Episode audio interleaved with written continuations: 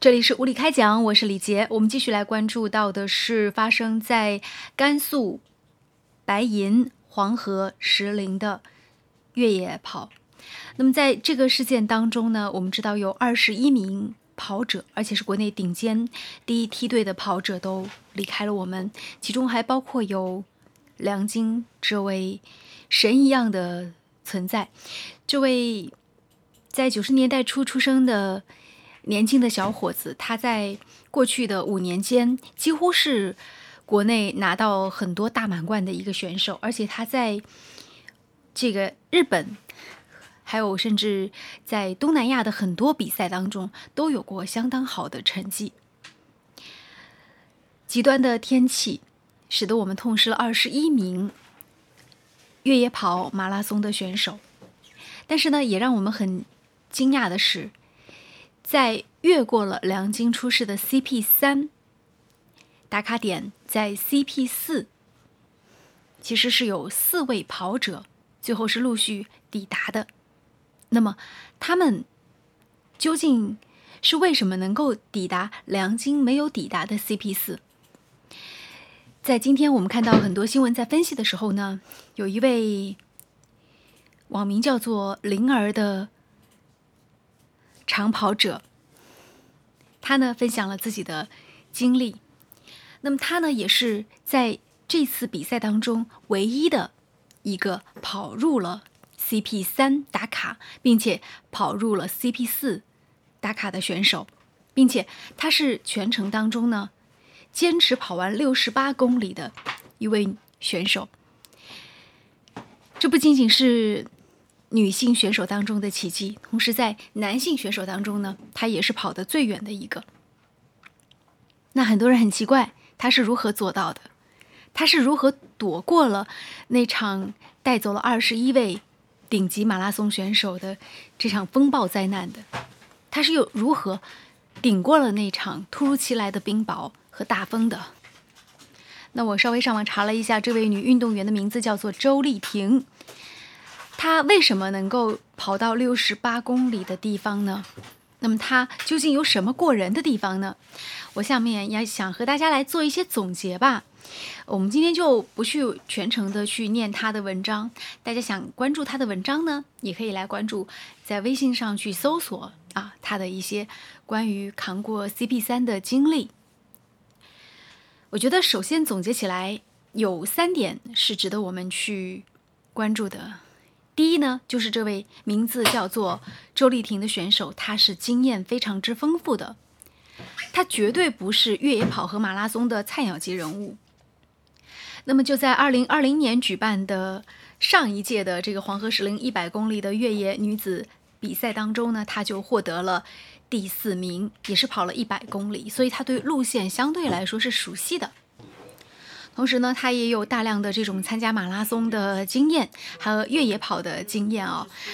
呃，比如说他在二零二零年四川就曾经获得过女子挑战的第一名，也是越野赛；而在这个二零二零年的 UTMB 的熊猫超级山径赛一百零六公里当中呢，又是获得了第二名的好成绩。那么他是一位经验很丰富的年轻选手，所以我觉得总结起来说呢，他就是首先他的经验很丰富。那么第一点表现在是他的参赛经验是丰富的，而且呢他的体能情况也是非常不错的。呃，我觉得经验丰富还表现在他的这个装备上啊。那么这次呢，他说他自己犯了一个比较严重的错误，就是他提前一天将自己的冲锋衣。就是直接转运了，然后就放到了这个 CP 六，然后是准备下山的时候再去穿它，就是在天黑的时候夜跑再穿。但是呢，嗯，他的装备当中呢有两样东西，这次可以说是救了他的命的。第一呢是他穿了长袖长裤，而且他是帮助他身旁的一位同样参加跑步的一位第一次参加这个百米百公里越野跑的。这个女选手啊，她是给她了一些建议，就是要穿长袖长裤。她给出的理由是，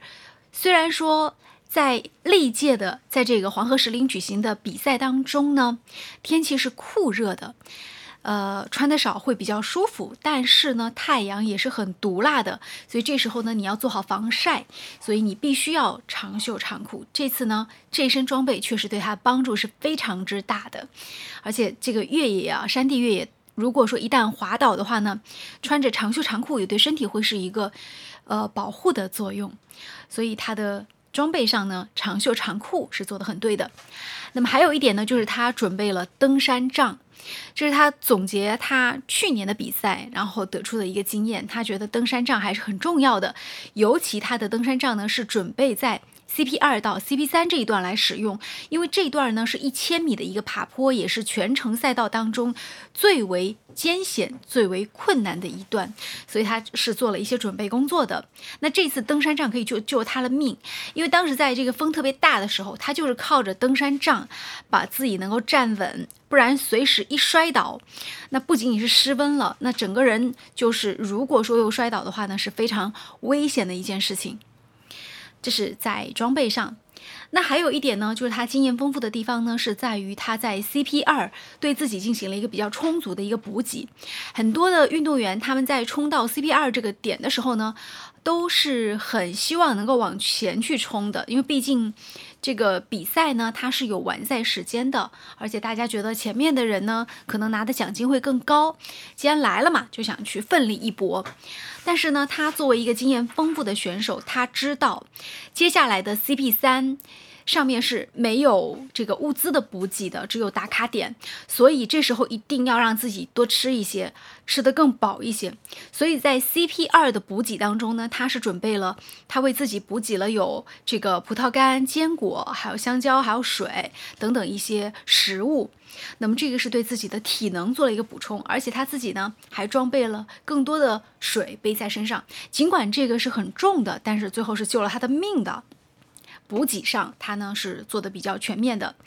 还有一点呢，那么就是他的经验丰富，还表现为他在几次。遇到险境的时候，他是知道如何自救的。比如说啊，他在 CP 二刚刚遇到大风的时候，当时他其实是已经在 CP 二这段路，就差不多十公里的路程当中呢，他走了有七公里左右了。那当时如果再往前走三公里，可能就可以到打卡点，但是风实在是太大了，所以呢，他看到一个大石头，然后他就躲在石头的后面，他没有选择继续往前走。也就是说，他还是敬畏大自然的，他没有去跟风暴去做斗争，他躲在了大石头后面。呃，但是呢。他的经验丰富还表现在当时大石头后面，其实已经是有六七个人了，当时都是躲在那个地方的，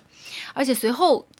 在躲了半个小时之后，蓝天救援队呢还给他们送来了一个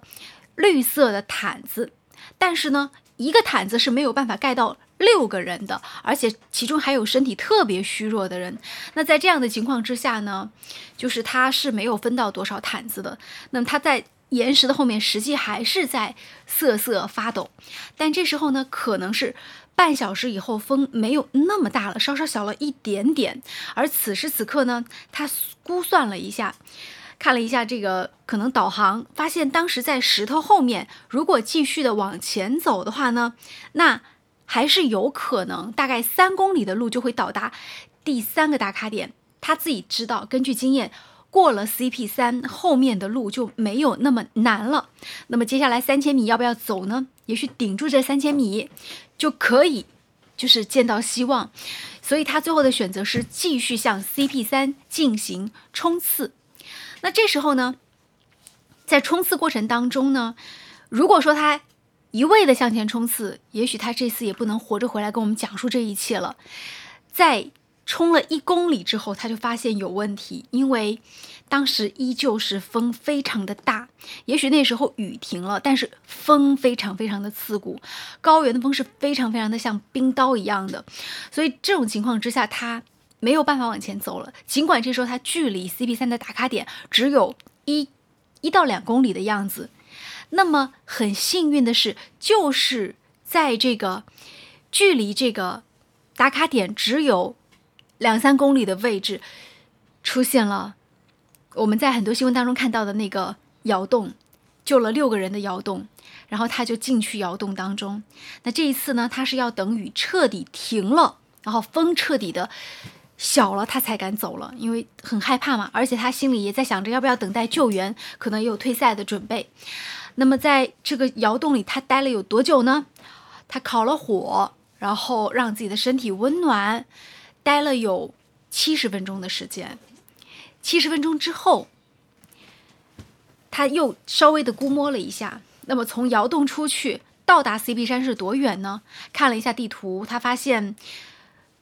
如果是走过去的话，只需要十分钟。